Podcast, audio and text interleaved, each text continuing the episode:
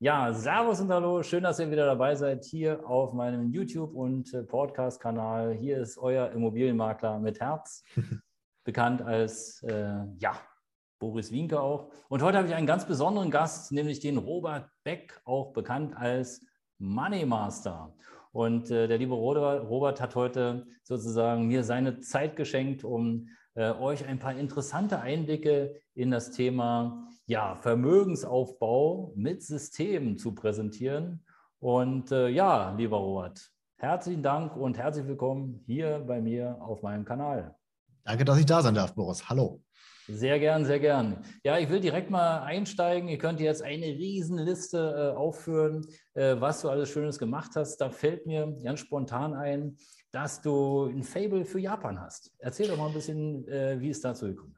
Genau, also ich äh, werde jetzt nächsten Monat äh, 44 Jahre alt. Ich habe ursprünglich mal Wirtschaftsjapanologie studiert, also ist dann halt klar eine Mischung aus Japanologie und, und Wirtschaft halt, BWL ähm, und habe dann, ähm, also ich spreche auch fließend Japanisch und habe nach dem Studium äh, dann auch ein paar Jahre in Japan gearbeitet. Also insgesamt viereinhalb Jahre in Tokio gelebt, davon mhm. drei Jahre bei der größten japanischen Personalberatung gearbeitet, also heißt für deutsche und amerikanische Firmen japanische Manager gesucht, Executive Search nennt man das. Wie gesagt, da mhm. konnte ich dann halt einfach meine ja, Sprachkompetenz etc. einsetzen.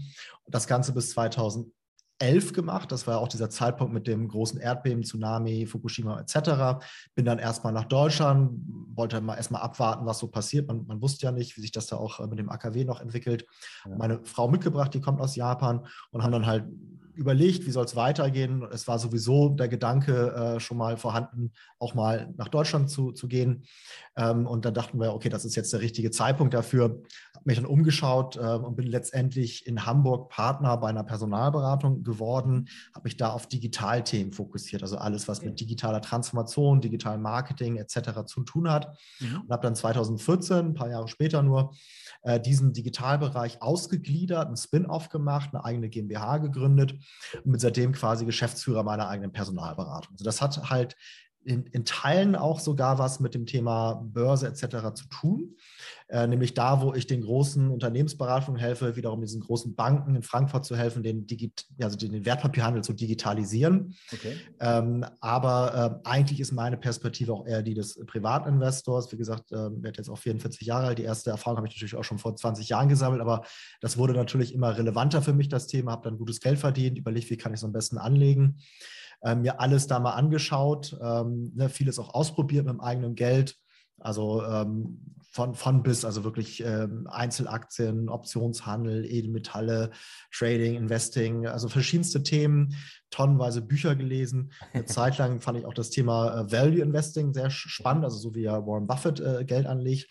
Ist ja auch ein, sag ich mal, bekanntes äh, Thema und ist einfach intellektuell auch herausfordernd, fand ich spannend, hat so ein bisschen diese Leidenschaft für das Thema Investieren bei mir empfacht. Mache ich zwar heute gar nicht mehr, aber die Leidenschaft ist halt geblieben. Man entwickelt sich ja thematisch dann auch einfach weiter mhm. und wollte mit dieser Leidenschaft dann nochmal ja, so ein Leidenschaftsprojekt starten. Das heißt also neben meinem Hauptbusiness ähm, halt noch so ein, so ein Nebenprojekt starten. Und das mhm. wurde da, daraus wurde dann halt mein Podcast. Den habe ich 2018 gestartet. Der heißt Investieren lernen. Yeah. Ähm, habe mir da einen ehemaligen äh, Kommiliton von mir dazu geholt, also noch einen äh, äh, Wirtschaftsjapanologe, den Erich. Ähm, der sitzt in oder wohnt in Florida, aber äh, kann man ja trotzdem online alles äh, zusammen machen. Und ähm, das passte ganz gut, weil, weil, er war noch nicht so tief im Thema drinne wie ich. Das heißt, er hat quasi die Fragen gestellt, die der Zuhörer wahrscheinlich auch hat, sodass wir da halt Schritt für Schritt immer tiefer reingegangen sind. Wir haben es erstmal relativ breit aufgestellt, äh, diesen mhm. Podcast, also investieren in jegliche äh, Richtung. Mhm. Ähm, aber relativ früh am Anfang, so bei Folge 6, 7, sagte er zu mir, weil ich fing halt auch wieder an, Warren Buffett und so weiter, habe halt erstmal versucht, so einen Überblick zu geben, was gibt es alles Mögliche. Und äh, dann sagte er, wenn ich jetzt aber Summe X anlegen möchte, was würdest du mir konkret empfehlen? Ah, ja, okay. Ohne jetzt großartig irgendwas da mit Fundamentalanalyse und so weiter lernen zu müssen und sagt, okay, wenn du mich so fragst, da gibt es eine Strategie, die kommt aus den USA, äh, Dual Momentum Investing, da kannst du mit wenig Zeitaufwand überdurchschnittliche Renditen erzielen, gleichzeitig sogar das Risiko reduzieren. Das fand er natürlich dann auch interessant und dachte ich mir nach dieser Podcast-Folge, man könnte ja mal den Erfinder der Strategie, das ist ein, wie gesagt, ein Amerikaner, ein ehemaliger Hedgefondsmanager, Gary Antonessi, könnte man ja mal kontaktieren und fragen, ob man ihn für ein Interview gewinnt. Ähm, wir hatten zu dem Zeitpunkt noch gar kein Interview gemacht, er hat aber sofort äh, zugesagt. Ähm, und wir haben dann das Interview gemacht auf Englisch. Ähm, er hat uns gelobt am Ende, sagte, das waren so die besten Fragen, die er je im Interview bekommen hat, hat sogar das Interview auf seine Website gepackt. Ähm, und ich bin dann mit ihm in Kontakt geblieben, weil ich dieses Thema Momentum hatte ich ja sowieso schon auf dem Schirm, fand es spannend. Und dadurch, dass ich mich mit ihm ausgetauscht habe, hat es halt immer mehr Sinn für mich gemacht. Ähm, also ne, ich kann auch gleich mal ein bisschen was zum Momentum erzählen, weil das ist quasi mittlerweile eigentlich mein Fokus. Wie gesagt, ich habe alles, ich habe alles mal angeschaut, war so ein bisschen auf der Suche, vieles ausprobiert, manches hat besser funktioniert als anderes. Aber irgendwann habe ich gemerkt, ich bin so angekommen quasi. Ich habe meinen Fokus okay. gefunden und das ist nämlich dieses Thema Momentum. Ähm, und das hat quasi ja mit diesem Thema Dual Momentum angefangen, aber ist mittlerweile halt auch viel weiter noch gegangen. Erstmal was ist Momentum? Ähm, das ist so eine Art Schwungkraft, kann man sagen. So ein ja. bisschen wie wenn ein, ein Zug anfängt zu, zu fahren. Am Anfang ist er noch langsam, ist ja schwer und muss erstmal ja so ein bisschen an, an Fahrt äh, gewinnen. Und wenn er dann aber eine gewisse Geschwindigkeit erreicht hat, dann rollt er mühelos über die Gleise, ist gar nicht mehr äh, so gut zu stoppen. Wenn er dann abbremst, dann dauert es auch erstmal lange, bis er halt wirklich zum Stehen kommt. Also wenn erstmal etwas in eine Richtung sich bewegt, dann tendiert es dazu, auch weiter sich in diese Richtung zu bewegen. Das ist auf jeden, ähm, Fall, ein schönes, ist auf jeden Fall ein schönes Bild, was du gerade produziert hast, ja, dieses äh, Momentum. Toll. Erzähl ein bisschen so dieses äh, Trägheitsgesetz äh, von Newton, äh, ne, das halt ja auch besagt, dass ein Objekt eher dazu tendiert, sich weiter in eine Richtung zu bewegen, bis natürlich dann irgendwie eine andere Kraft darauf einwirkt. Ähm, und diesen Effekt, den gibt es halt auch bei Anlagegütern. Mhm. Ja, also da, wo Preisbildung stattfindet, wo Angebot und äh, Nachfrage zusammenkommen, wenn halt erstmal ein, ähm, eine Preisbewegung äh, äh stattfindet, dass sie halt tendenziell eher dazu neigt, ähm, in dieselbe Richtung sich zu bewegen, über einen gewissen Zeitraum zumindest, ja. Also Momentum ist halt nichts für ganz lange Zeiträume, ist nichts für Buy and Hold, ja? ja. Ähm, aber es gibt halt diesen Momentum-Effekt, der ist wissenschaftlich belegt. Es gibt höchstens Streit darüber, warum es diesen Effekt gibt. Und es gibt ja da verschiedene Lager in der Wissenschaft. Die einen sind halt die, das ist das Lager der Effizienzmarkthypothese, die halt sagt, dass alle Informationen eingepreist sind und man dementsprechend den Markt gar nicht schlagen kann. Ähm, aber dann gibt es halt doch gewisse Marktanomalien. Also Momentum ist halt eigentlich so die am, am besten erforschte Marktanomalie. Es gibt noch andere, Value ist halt auch eins, Size und so weiter.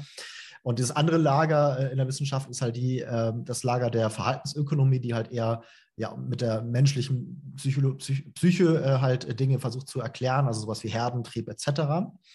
Ähm, aber auf jeden Fall gibt es halt diesen Momentum-Effekt. Es gibt halt höchsten Streit darüber, warum es ihn gibt. Ah, okay. So und darauf basierend habe ich dann halt einfach verschiedene Dinge weiterentwickelt. Habe mit äh, Momentum Investing angefangen, also eher längere äh, äh, Zeiträume, dann aber auch zum Momentum Trading, wo es halt wirklich um aktivere Strategien äh, oder Systeme geht, wie ich halt lieber sage. Ähm, aber so hat sich das halt immer mehr entwickelt. Mein Podcast ist zwar nach wie vor breit aufgestellt, aber man kann, glaube ich, ganz gut diese Entwicklung nachvollziehen, ähm, wenn man da einfach anfängt bei der ersten Folge, also quasi Folge 0 heißt das bei uns, die Vorstellungsrunde, und dann halt einfach das quasi bis in die Gegenwart äh, hört, dann mhm. sieht man so ein bisschen, warum ich halt zu diesen Erkenntnissen gekommen bin und kann das ganz gut nachvollziehen. Jetzt habe ich ganz viel am Stück geredet. Ich mache mal kurz einen Punkt an der Stelle. Lass dich mal Jetzt hast du wirklich viel am ja. Stück geredet. Jetzt lass uns mal ganz kurz noch mal einmal kurz zum Anfang und wir arbeiten uns äh, langsam noch mal in einem Werdegang äh, durch, weil es war schon so spannend jetzt, dass ich schon fast gar nicht mehr wusste, Mensch, was willst du denn jetzt eigentlich fragen? Aber ähm, ja, mir fällt sorry. ganz spontan ein, ey, wenn ich jetzt hier schon mal jemanden habe, der perfekt Japanisch spricht, ich meine, das würde dich wahrscheinlich auch jeder fragen, äh, dann begrüßt doch mal kurz äh, unsere Leute hm. mit einem einfachen Satz auf Japanisch. Ich glaube, da würden sich alle freuen, die hier zu sehen und zu hören. Konnichiwa, minasan, watashi wa ano Lobato des. Äh, yoroshiku onegaishimasu. Perfekt. Also ich bin äh, stolz auf dich und bin stolz auf uns, dass wir hier sozusagen diesen Satz hören durften. Das war jetzt äh, relativ simpel, aber wie gesagt, meine, meine äh, Frau ist auch Japanerin. Wir sprechen nicht jeden Tag noch Japanisch. Also ich bin ah, da schön. schon in der Übung geblieben. Ja. Sehr schön. Wenn ich noch mal ganz kurz fragen darf, ähm, was hat dich sozusagen äh, tatsächlich damals inspiriert, dass du äh, nach Asien gehst? Weil da muss mhm. ja irgendwie so ein Auslöser gewesen sein. Hast du eine Münze geworfen, hast du gesagt, okay, hier kommt, da landet sie auf äh, mhm. Auf, auf Japan? Oder äh, wenn sie jetzt in, äh, weiß nicht, in Mongolei landet wäre, dann wärst du da geflogen? Oder was hat dich da inspiriert? Also so ein bisschen eine Mischung von beidem. Ne? Also ja. klar ist es so, dass ich da schon eine gewisse Faszination hatte, ähm, aber natürlich, wie es halt im Leben ist, es kommen auch einfach Zufälle mit dazu. Ja. Ähm, ich habe damals eine ähm, Freundin meiner Schwester kennengelernt, die hat halt dasselbe äh, studiert und dachte ich halt, okay, ne, ich, was, was will ich mit meinem Leben anfangen? Ich wusste nicht so richtig nach dem Abitur, was ich da studieren will, habe dann natürlich erstmal auch Zivildienst gemacht, andere gehen zur Bundeswehr, ich war Zivildienst gemacht und hatte da halt einfach äh, den Zeitpunkt im Leben, wo ich entscheiden musste, wie es halt weitergeht. Ah, ja. ähm, und ich fand halt einfach so dieses stinknormale BWL ein bisschen langweilig zu dem Zeitpunkt und dachte, ah, das ist ja irgendwie interessant. Man kann da halt auch eine fremde Kultur, Sprache und so weiter kennenlernen. Ähm, Japan ist ein faszinierendes Land. Ich merke auch einfach, dass Japan doch ein sehr positives Image hat. Ähm, ja, also egal mit wem man spricht, in anderen Ländern, im Urlaub oder so. Ähm, viele sind halt einfach wirklich Japan-Fans und haben da einfach, reagieren sehr positiv, wenn man halt äh, das Thema anspricht. Ähm, und ich habe natürlich auch durch, durch Filme ähm, und so weiter da ein gewisses Image gehabt. Japan ist ja doch keine westliche Kultur, ist auch ein Stück weit gibt es halt einfach ja, gewisse Traditionen, die ja auch heute noch ähm, fortbestehen. Auf der anderen Seite ist aber auch ein sehr modernes Land, ähm, auch wissenschaft äh, wissenschaftlich, wirtschaftlich halt sehr, sehr ähm, erfolgreiches Land. Und dieser, diese Gegensätze, die sind natürlich spannend, aber es hätte durchaus sein können, dass ich ähm, dann nach Japan gehe. Ich habe während des Studiums äh, ein Jahr dort mal ein Praktikum gemacht, ne, bei einer mhm. ja, deutsch-japanischen Firma. Ähm, und es hätte durchaus sein können, dass ich zu dem Zeitpunkt dann feststelle, hm, okay, bis hierher war spannend, aber wirklich ja, in, in, Japan wohlfühlen tue ich mich nicht, aber es war halt genau das Gegenteil. Ich hatte eigentlich so die beste Zeit meines Lebens, habe dann in Tokio mit, äh, wie gesagt, Anfang 20 äh, meine Zeit verbracht und ähm, ja, super nette Leute kennengelernt. Ich hatte dann auch irgendwann so ein mal, Stammlokal in, äh, oder Stammkneipe vielleicht auch, ja. so eine Mischung aus Kneipe und Café in, in äh, Harajuku. Harajuku ist ja, ich sag mal, so ein Stadtteil auch eher so für die jüngeren Leute. Okay. Und habe da halt dann viele Kontakte geknüpft. Das heißt also, ich habe sowohl die Chefin da von dem Lokal äh, kennengelernt, ich habe äh, Stammgäste kennengelernt und das war halt so ein bisschen meine, mein Wohnzimmer, kann man sagen.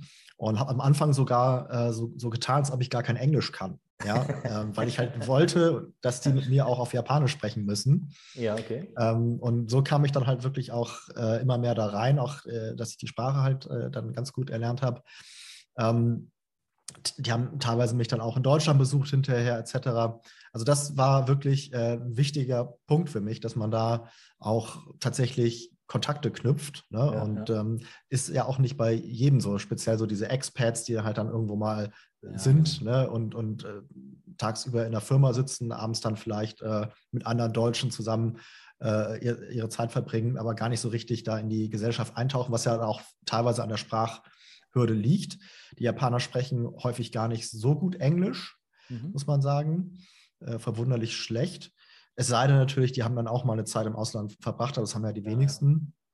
Deswegen ähm, ist es schon gut natürlich, wenn man dann auch die Sprache kann. Ja. Aber ich finde es äh, äh, spannend und finde es auch schön, dass du dir den, den Weg ausgesucht hast, sozusagen dann auch wirklich die Sprache zu lernen. Ja? Weil ähm, ich glaube halt daran, dass es einfach besser ist, dann auch die, die Kultur kennenzulernen. Ne? Also wenn wer, wer, eine Sprache lernt in dem Land, wo er gerade sich befindet, ob es jetzt eben für ein halbes Jahr, ein Jahr oder zwei Jahre ist, äh, mhm. ich finde es einfach wichtig, ja, weil ich glaube, da kannst du viel lernen von. Würdest du sagen, oder an, zwei Fragen noch, äh, eine mhm. Frage vorweg, hast du noch Kontakt zu dem Inhaber aus dem Lokal? Ja, durch, also jedes Mal, oh, wenn ich in, in, da bin, dann äh, gehe ich dahin auf jeden Fall. Ja. Ach, schön, ja, super. Also finde ich auch schön. Ähm, und äh, würdest du sagen, dass du dir diese, äh, wenn du dich jetzt so ein bisschen vergleichst, so die, die, ähm, also Japan steht ja für viele so ein bisschen für Disziplin. Mhm. Würdest du das ähnlich sehen wie, wie die, naja, deutsche Disziplin ist jetzt nicht so das richtige Wort, aber du verstehst ungefähr, was ich meine. Ähm, hat dir, oder andersrum formuliert, hat dir, glaubst du, dass das Leben dort dir den Vorteil hier in Deutschland gebracht hat? An Disziplin und Einsatz und äh, Straight. Naja, es kann? Vorteile, es kann auch Nachteile bringen. Ne? Also ja, es ist schon so, dass in Japan vieles ein bisschen mehr geregelt abläuft. Mhm, ja, auch jetzt in der Firma zum Beispiel, im Arbeitsumfeld. Mhm. Ähm, es gibt ja halt schon klarere Hierarchien. Ja? Mhm.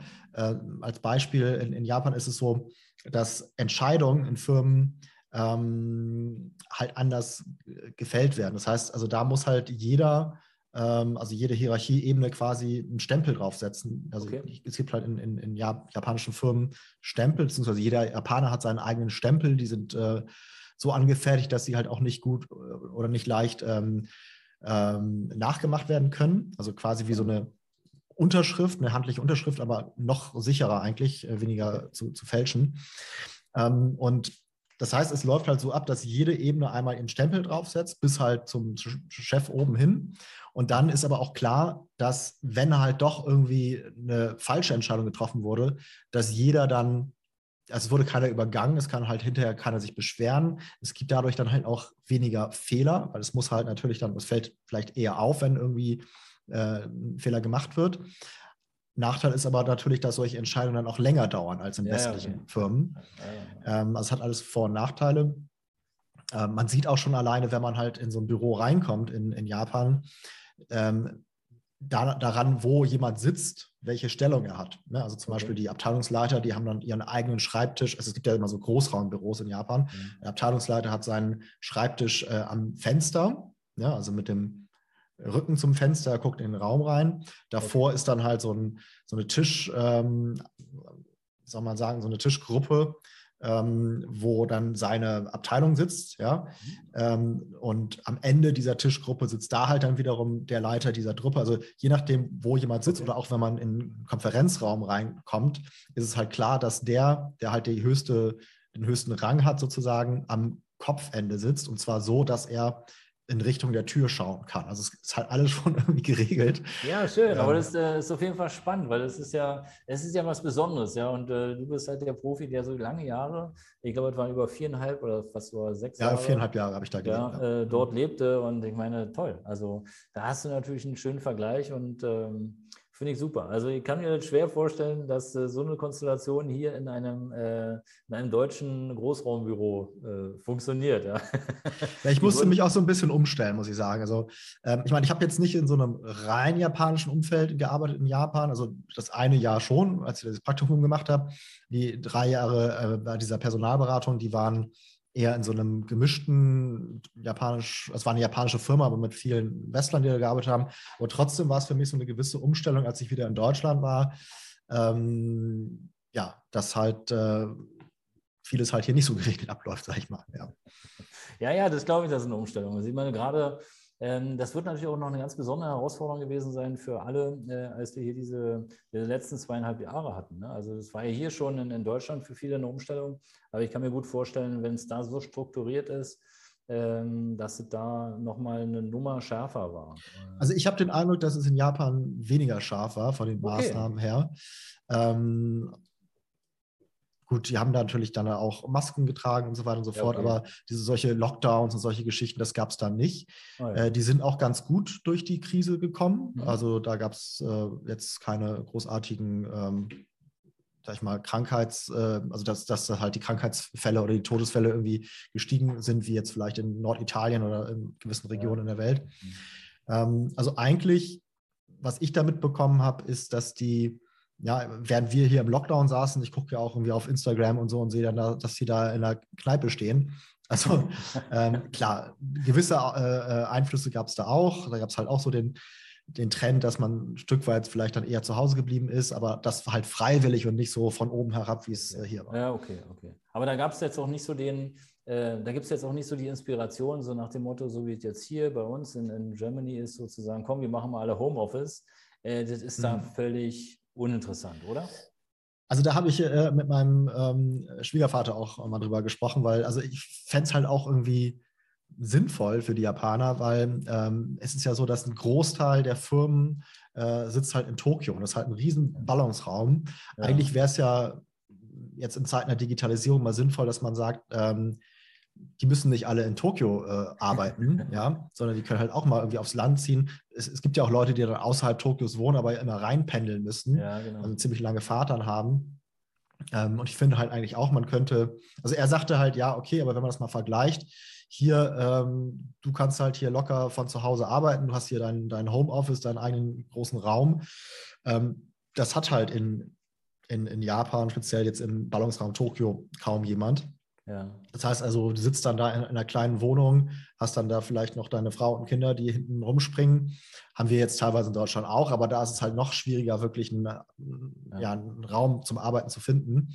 Deswegen, also hatte ich auch gesagt, okay, dann sollte es doch sinnvoll sein, dass man da halt gewisse Coworking Spaces nutzt, etc. Kann man ja auch vielleicht sogar auf dem Land mal irgendwie oder im, im Umland von Tokio ähm, stärker äh, nutzen.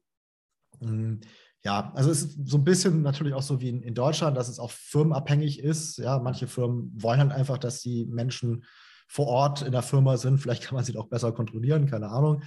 Aber ähm, ich finde eigentlich in Zeiten der Digitalisierung sollte das doch eigentlich äh, möglich sein. Und ich glaube, speziell für Japan würde es sehr große Vorteile bringen. Ja. Mensch, Robert, das ist ja hier Tatsache jetzt äh, gerade für alle die, die uns äh, sehen oder hören, ist Tatsache eine neue Geschäftsidee entstanden. Ja, also wer, wer Bock hat, sozusagen äh, nach Japan zu gehen und da eben äh, ja, die, die Digitalisierung nochmal nach außen zu tragen, da ist also Richtung Homeoffice dann äh, Attacke. Coworking Spaces in Japan aufmachen. Ja, genau. Ja, also äh, spannend. Jedenfalls ähm, finde ich schön, dass du uns mal ganz kurz so den, den Einblick gegeben hast. Es ist ja doch so, dass die meisten halt ähm, ja, kennen die Dinge aus dem, aus dem TV oder irgendwelche Berichte. Und ähm, aber für jemanden, der sozusagen wie du dort live äh, vor Ort war und mehrere Jahre gelebt hat, die Sprache gelernt hat und auch noch äh, studiert hat und viele wichtige Dinge mitgebracht hat, äh, wie auch seinen Schatz, wenn ich es richtig verstanden habe, mhm. dann, äh, dann ist es einfach toll, auch mal zu hören von der Seite und nicht so aus, der, aus den Medien. Jetzt habe ich gelesen oder gehört, Du hast äh, eine spezielle Ninja-Technik. Was ist denn das? ja, jein. also ich bin jetzt kein echter Ninja, ähm, aber ich nenne mich teilweise den Money Ninja. Also meine Brand sozusagen ist Money Masters. Ne? Also die ja, Website genau. ist auch money-masters.de. Ähm, ich nenne mich halt teilweise scherzhaft den Money Ninja, um natürlich so diese zwei Leidenschaften, Japan und Investing, zu kombinieren. Ähm, soll halt ausdrücken, dass ich schon andere Wege gehe als die meisten anderen, ja, dass ich halt mhm. auch denke, halt wirklich da einen gewissen Alleinstellungsmerkmal zu haben hier im deutschsprachigen Raum. Ähm, und wie gesagt, dieser klare Fokus auf Momentum ähm, und so weiter, dass ich da halt schon immer versuche, gewisse Methoden, Systeme zu, zu ähm, finden, die halt noch nicht so bekannt sind, die aber einfach Sinn machen, die wirklich Vorteile bringen.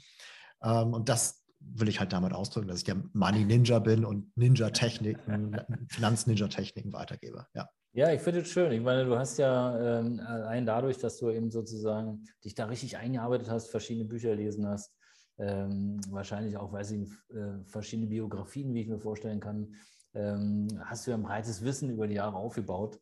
Und ich finde es auch toll, ich habe äh, selber in den Podcast reingehört. Äh, man sieht wirklich diese Entwicklung ja, von, mhm. vom, vom, Anfang bis heute. Mhm. Und äh, ja, jeder, der noch nicht reingehört hat, äh, wir verlinken natürlich selbstverständlich auch den Podcast von äh, Robert Moneymaster und ähm, werden dann sozusagen ähm, ja, euch bitten, dass ihr einfach äh, reinhört und viel über, äh, ja, übers, ähm, ja, über den Vermögensaufbau lernt und natürlich auch Robert und alle kennenlernt, die dabei sind. Ja, ich denke, das lohnt sich und aus meiner Sicht lohnt sich das auf jeden Fall. Wenn du heute nach außen gehst, hast du ja vorhin schon ganz kurz gesagt, dass du äh, im Grunde genommen viele Kanäle hast. Du hast äh, Facebook-Gruppen, du hast LinkedIn-Gruppen, du ähm, hast dein, dein äh, Podcast und du hast natürlich äh, deinen Vermögensaufbau mit System. Wie gehst du denn nach mhm. außen, um sozusagen den Leuten zu sagen, hey, komm zu mir, ich bin der, der Mann mit der Ninja-Technik. Ich zeige dir sozusagen besondere Möglichkeiten, Techniken und Tricks, wie du aus, äh, aus sagen wir mal, aus 1000 Euro 1200 Euro machst. Also erstmal nochmal vorweg, warum macht es überhaupt Sinn, dass man meinen Podcast okay. hört, dass man halt äh, vielleicht meine Website anschaut. Äh, ich habe eine, eine Facebook-Gruppe, ich habe eine LinkedIn-Gruppe, kann ich gleich alles äh, gerne nennen. Aber ähm, es muss halt auch so ein bisschen, glaube ich, den Leuten klar gemacht werden, warum das für die überhaupt sinnvoll ist. Ja, genau. Ähm, du hast ja in deinem Podcast den Fokus auf Immobilien. Was mhm. wir gemein haben, ist halt das Thema Vermögensaufbau. Und da gibt es ja verschiedenste Wege. Ähm, ich habe halt eher, wie gesagt, den Fokus auf Aktien, auf Börse. Ähm, bin da halt einfach ein Fan von, sehe da gewisse Vorteile. Man hat eine Flexibilität, ja, man hat auch nicht dieses Klumpenrisiko. Ähm, die Rendite, die man hier erzielen kann, ist nochmal wesentlich höher und das Risiko ist eigentlich niedriger, der Aufwand ist aber auch geringer. Natürlich gibt es da verschiedenste Systeme, Methoden, die ich im Werkzeugkoffer habe. Ähm, so diese Basisstrategie, das sehe ich so als konservative Basisstrategie an. Ich nenne es das globale Momentum-Portfolio. Mhm. Da kann man mit fünf Minuten Aufwand im Monat ähm, quasi die doppelte Rendite gegenüber dem weltweiten Aktienmarkt äh, Durchschnitt erzielen okay. und das Risiko aber nochmal deutlich reduzieren. So, okay. fünf Minuten im Monat, gesteigerte Rendite, reduziertes Risiko. Deswegen finde ich halt eigentlich so die optimale Strategie für den normalen Privatinvestor. Super. Es gibt aber viele, die sagen, fünf Minuten im Monat ist mir eigentlich schon zu wenig. Ich habe da Spaß dran, mich mit dem Thema auseinanderzusetzen. Das könnte so eine Art neues Hobby für mich äh, sein. Ähm, ich bin vielleicht auch so der Trader, ne, der jetzt nicht einfach da laufen lässt und sich gar nicht groß drum kümmert, sondern ne, das ist halt wirklich, ähm, macht mir Spaß. Ich möchte das Maximum rausholen. Und so ein bisschen äh, habe ich natürlich dann auch selber, ähm, weil ich halt selber so ticke, überlegt, was gibt es da noch für Möglichkeiten. Ähm, wie gesagt, ich bin im Austausch geblieben mit dem Gary, den ich ja da durch meinen Podcast kennengelernt habe. Ähm, ich habe halt immer wieder Fragen gestellt und der ist so eine Art Mentor für mich geworden, besonders ja, am. Anfang. Wir sind bis heute im Austausch geblieben, aber er hat halt mich wirklich in so eine Richtung ähm, äh, in eine gewisse Richtung aufgezeigt. Mhm. Und ich habe natürlich dann ihm auch gefragt, okay, Momentum macht einfach Sinn, was kann man damit denn noch machen? Und äh, hat mir da halt einfach auch Tipps gegeben, sei es Büchertipps oder halt sonstige mhm. Fragen einfach beantwortet, die ich hatte.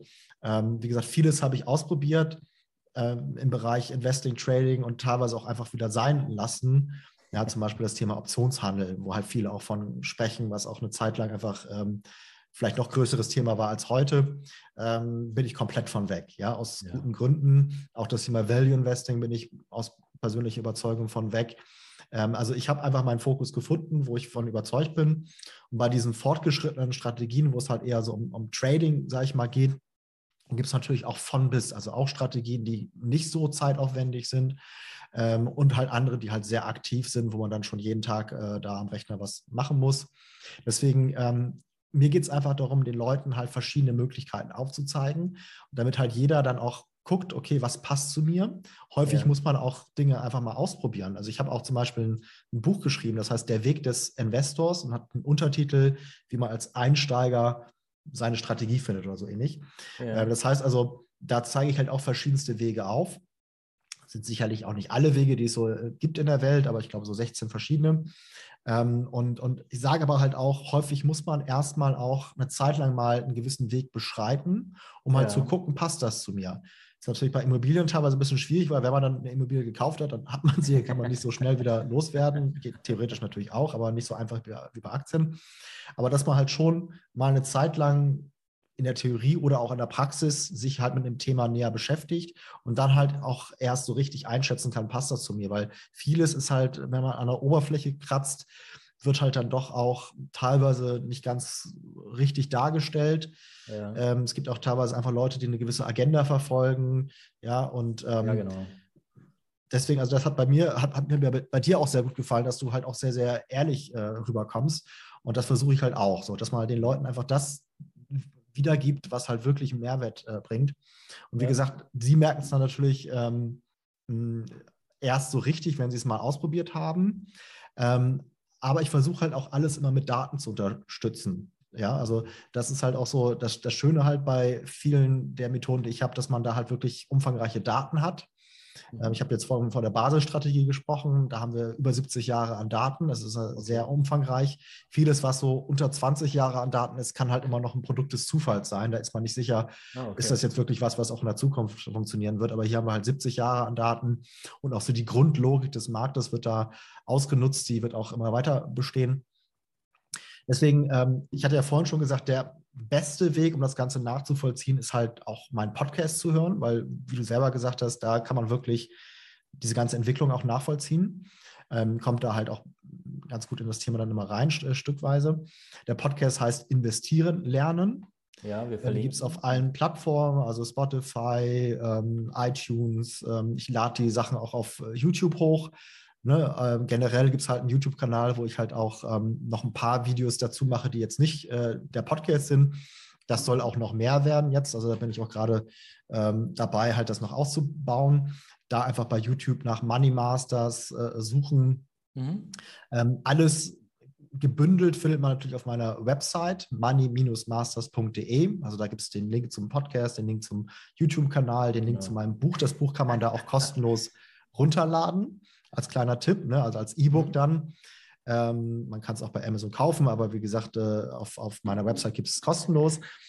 Ähm, die Facebook-Gruppe, jetzt merke ich gerade, ich habe doch ganz schön viel entwickelt jetzt in den letzten du, Jahren. Ja, ja, ja, genau. Aber Facebook-Gruppe ja heißt. Ja. Es, ist ja auch, äh, es ist ja auch umfassend.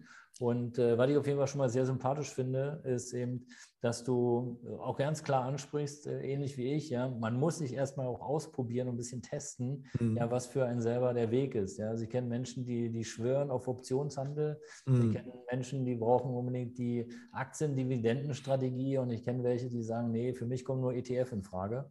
Und ich glaube, wie bei Immobilien, so ist es eben äh, äh, im Aktienhandel mit den vielen Möglichkeiten, die du gerade schon geschildert hast, auch so, dass erstmal man muss da reinfühlen und dann gucken, okay, was ist für mich die beste Strategie und was ist für mich vor allen Dingen auch der beste Weg. Und da gibt es ja auch unterschiedliche, unterschiedliche Ansätze. Und du hattest so ein bisschen schon einen der Nebensätze sozusagen, äh, äh, ja, eigentlich ja so leicht fallen lassen, dass es ja äh, doch den einen oder anderen draußen gibt, der riesige Kurse verkauft. Sicherlich aus seiner Sicht auch äh, berechtigt. Aber manchmal muss man vielleicht erstmal so kleine Schritte gehen und sagen, okay, komm, lass uns mal reinfühlen und mhm. gucken, ähm, was ist denn jetzt überhaupt die Strategie, die ich verstehe. Ja, weil es, du ja. musst es auch ein bisschen verstehen, oder? Was sagst du? Also erstmal ist es ja auch so, jeder hat ja auch andere Ziele. Ne? Also ist jetzt mein ja, Ziel genau. zum Beispiel einfach einen Cashflow zu produzieren mhm. oder ist mein Ziel Vermögen aufzubauen? Ja, das ja, sind genau. für mich verschiedene äh, Ziele. Ähm, und wenn wir jetzt über Optionen oder Dividenden sprechen, ähm, vielleicht auch bei Mieteinnahmen, ist es halt eher so, dass der Cashflow im, im Fokus steht. Mhm. Teilweise kann man damit auch Vermögen aufbauen, ja. Aber ähm, wenn es halt rein um das Thema Vermögensaufbau geht, ähm, ist halt weniger dieser Cashflow wichtig, sondern ja, beim Aktien wäre es halt die, die Kursrendite zum Beispiel, ja. Ähm, dass man da einfach Wachstum hat. So, ja. und ähm, das ist das eine. Es gibt aber natürlich noch andere Sachen, also wie gesagt, Zeitaufwand, man muss auch teilweise unterschätzen die Leute das auch einfach, was, ja. ähm, also manche Methoden sind halt einfach und andere sind aber dann doch nicht ganz so einfach. Ne? Und ja. ähm, ich spreche auch teilweise mit Leuten, die noch ganz am Anfang stehen und sagen, ich zitiere jetzt mal aus gewissen Gesprächen, wo dann äh, Leute sagen, nee, ich habe ein ganz gutes Bauchgefühl, ja, also ich traue mir das schon zu. Ja, aber da bin ich halt nicht so überzeugt, dass man solche Dinge mit Bauchgefühl machen sollte. Das kann mal funktionieren, aber langfristig ist es, glaube ich, schon ganz gut, da ein solides System zu haben. Ja. Ja. Gibt es denn, wenn, wenn du mal, wenn wir ja schon so nett am Plauschen sind, gibt es denn, ähm, würdest du dann so, eine, so einen Mindesteinsatz empfehlen? Also wo du sagst, okay, komm, mhm. da lohnt sich das jetzt mal mit einzusteigen? Also auch da gibt es ja draußen eine mhm. ganze Menge, die sagen, ja, mit, ich weiß nicht, wer es ist, aber ja, mit 250 Euro wirst du zum Millionär, wo ich mich dann frage, okay, kannst du machen, aber es wird vielleicht 100 Jahre dauern. So, ich meine, theoretisch kann man heutzutage ja mit wirklich kleinen Summen anfangen zu investieren. So, mhm. ähm, ja, also was weiß ich, mit einem ETF und äh, Online-Broker äh, und so weiter. Ähm, aber die Frage ist natürlich immer, ähm, wo ist mein größter Hebel? Ja, und ja, genau. wenn ich, ähm, ich mache jetzt mal ein Zahlenbeispiel, ich habe jetzt mal wegen äh, 1000 äh, Euro, die lege ich an, nehmen wir jetzt mal 10% Rendite pro Jahr, nicht weil das jetzt irgendwie eine konkrete Rendite ist, sondern einfach, weil ja. es eine einfache Rechnung ist, da habe ich 100 Euro im Jahr hinzugewonnen. Wenn ich dafür mich jetzt erstmal in ein komplexes Investmentsystem oder sowas einarbeiten muss, ist die Frage, ob das jetzt wirklich die effizienteste Art und Weise ist, weil wahrscheinlich kann ich hier 100 Euro anders irgendwie schneller verdienen. Ja. Deswegen eigentlich ist am Anfang Sparen, äh, der hat halt den größeren Hebel. Ich sage halt immer so, man sollte wirklich versuchen, auf die 10.000 Euro oder sowas zu kommen. Das sollte eigentlich auch möglich sein in Deutschland, finde ja. ich. Ähm, also muss da einfach auch mal ein bisschen kreativ werden. Wo kann man vielleicht Kosten einsparen? Wo kann man vielleicht noch mehr verdienen, vielleicht nebenher noch einen Job oder vielleicht kann man auch äh, auf Ebay irgendwelche Sachen verkaufen, die sowieso nur rumstehen und äh, Staub fangen. Also ich denke eigentlich, wo ein Wille ist, ist ein Weg. Ja, auf die 10.000 Euro sollte doch jeder, der irgendwie berufstätig ist, äh, kommen können in Deutschland, finde ich. Ja. Und dann macht es halt auch richtig Spaß zu investieren, ja, weil dann lohnt sich das auch. Und dann sollte man sich ein gutes Investmentsystem suchen. Und wie gesagt, durch meinen Podcast versuche ich da halt äh, Anreize und Ideen zu geben. Ähm, das ist so meine Einstellung. Ja, also als Tipp noch für, für unsere Hörer, Hörer und die, die es sehen, ja auch Makler bezahlen Tippprovision und äh, das geht manchmal so an die Tausende, je nachdem, wie, wie, ja, wie, wie viel Provision am Ende des Tages rauskommt. Ähm, beispielsweise hast du eine, eine Immobilie zu verkaufen oder ein Kumpel oder ein Freund oder die Nachbarin von dir und du empfiehlst uns weiter, dann kann es schon mal sein, dass du 3.000, 4.000, 5.000 Euro Provision nur für den Tipp bekommst. Mhm. Die könntest du natürlich direkt dann äh, ja, bei Money Masters investieren. Also dann hättest du auf jeden Fall ein gutes Startkapital äh, aber du kannst natürlich auch deinen sämtlichen Krempel verkaufen. Ja. Das ist doch mal eine gute Idee, da Tipps zu geben zu Immobilien. Okay, wunderbar. Ja, auf jeden Fall. Also das, äh, das äh, machen viele Kollegen, also ich bin da kein Einzelfall. Mhm. Ja, und ähm, das, das kann sich schon lohnen. Also ich habe ähm, mhm. eine Friseurin und eine Kosmetikerin und die quatschen halt immer regelmäßig mit ihren Kunden und da kommt schon öfter was rüber. Mhm. Und äh, die verdienen sich da schon schön was und fahren davon natürlich, die meisten fahren halt in Urlaub, ist klar. Was war denn jetzt so die, die verrückteste Geschichte, wenn ich dich mal nach der verrücktesten Geschichte? Gab es jemanden, der beispielsweise gesagt hat, ah, Mensch, bei dem Robert Beck, da muss ich investieren, aber ich habe jetzt kein Geld, ich nehme jetzt einen Kredit auf? Oder gab es da auch schon, schon mal so was Komisches, was du erzählen möchtest? Also, ähm, eine Sache, aber das hoffe ich jetzt nicht, dass ich da die falschen Anreize gebe. Ähm, also, nee, nee, nee, nee. Ähm, ich, also ist jetzt nichts, nichts mit Kredit oder sowas, sondern also ich habe ähm, tatsächlich eine Person, das ist jetzt aber auch schon, ähm, was ich vor zwei, drei Jahren gewesen, ähm, der war zu dem Zeitpunkt 15 Jahre alt, der hat mich angeschrieben, kontaktiert und sagte irgendwie, ich will da auch und so. Ich sagte also erstmal, eigentlich mache ich da keine Geschäfte mit äh, Minderjährigen. Ähm, aber er sagte irgendwie, er hatte Interesse. Den habe ich das dann letztendlich geschenkt, ja, mein, mein Coaching, weil ich habe auch ein Coaching-Programm aufgesetzt, ja. weil ich gesagt habe, okay, pass auf, der ist mir jetzt hier irgendwie sympathisch und ähm, würde ich jetzt ehrlich gesagt heute nicht mehr machen, weil das wäre dann irgendwann auch zu viel. Nicht, dass jetzt alle 15-Jährigen auf mich zukommen. Ja, das war jetzt so eine einmalige Sache. Ähm, aber wir sind da hin und wieder immer noch im Austausch. Wir haben gestern zufällig gerade Kontakt gehabt, deswegen komme ich jetzt auch gerade drauf. Oh, also es gibt ja durchaus Leute, die halt schon anders ticken als ich vielleicht als 15-Jähriger, der vielleicht da noch nicht an sowas gedacht hat. Ja. Ähm, und ähm, ja, also mittlerweile ist er auch nicht mehr 15. ähm, muss natürlich dann auch alles dann über seine Eltern laufen lassen und so. Aber ähm, das fand ich ganz interessant, also dass es da wirklich auch Leute gibt, die ah, anstatt irgendwie mit irgendwelchen Computerspielen sich zu beschäftigen, dann einen Podcast über Investieren äh, hören und äh, da einsteigen wollen. Ja. Also insofern. Jo, ich äh, ich habe tatsächlich auch das Gefühl, äh, also ist so mein Gefühl, dass auch die, die Generation, die jüngere Generation viel interessierter ist an diesen Themen. Ist, wird dir das auch so? Ja, ich glaube durch diese ganze Krypto-Geschichte. Ne? Also da, das wird ja auch irgendwie gehypt. Äh, gibt ja diese ganzen Social-Media-Kanäle, wo dann Leute dann auch natürlich posieren und sagen, hey, ich bin hier gerade in Dubai und ich habe irgendwie durch Bitcoin das und das verdient und habe jetzt hier mein Ferrari und so. Ja, der Ferrari ist wahrscheinlich äh, gemietet für den, für den äh, Videoshoot. Ähm, aber ja, also da wird halt auch häufig so eine Scheinwelt aufgebaut. Ne? Da spielt halt dieses, dieser Krypto-Hype ganz gut rein. Dann kam halt NFT dazu. Will ich jetzt auch alles gar nicht sagen, dass es immer nee. alles nur falsch ist, ja. ja. Ähm, da kann man halt falsch und richtig mit umgehen.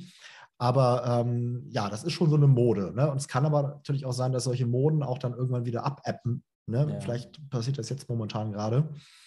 Ähm, ja, wir schauen, der Markt ist ja, der Markt hat sich ja so ein bisschen gedreht jetzt in den letzten äh, ja, Wochen, glaube ich, Monaten, ja, wenn ich es so richtig beobachtet habe, mhm. dann mhm. ist äh, der, der, der Bitcoin, glaube ich, um, ich glaube, wenn ich mich nicht ganz doll täusche, der lag um über 60.000 Euro, glaube ich, und jetzt ist er bei unter 30. Irgendwie, also ist schon schön. Ja. Äh, Weil letztendlich haben wir eine Situation, dass man momentan überall äh, eine Schwäche sieht. Aber ja. du hast schon recht. Also ähm, Bitcoin finde ich, ja, da sollte man auch erkennen, wo man vielleicht wieder aussteigt. Es gibt Leute, okay, das macht einfach and Hold. Ich, genau. Kann man natürlich auch machen, aber würde ich jetzt nicht mit meinem ganzen Kapital machen, weil ich finde halt immer noch diese Krypto-Geschichten schwer abzuschätzen, wie sich das langfristig entwickelt.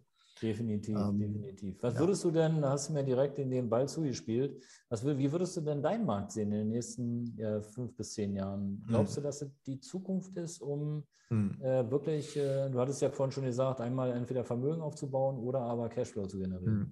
Also das, was wir machen, also erstmal gibt es ja da verschiedenste Systeme. Wenn ich jetzt von dieser Basisstrategie mhm. spreche, Mhm. Ähm, da ist es so, ich habe es noch gar nicht richtig erklärt, ähm, dass wir da so eine Art, ähm, man nennt es dynamische Allokation machen. Das heißt also, wir machen kein passives Investieren, wie es ja häufig äh, propagiert wird, dass man einfach so ein Weltportfolio hat und dann immer in alles gleichzeitig investiert, ja. sondern wir schichten um. Das heißt, wir sind immer da, wo gerade das stärkste Momentum ist. Mhm.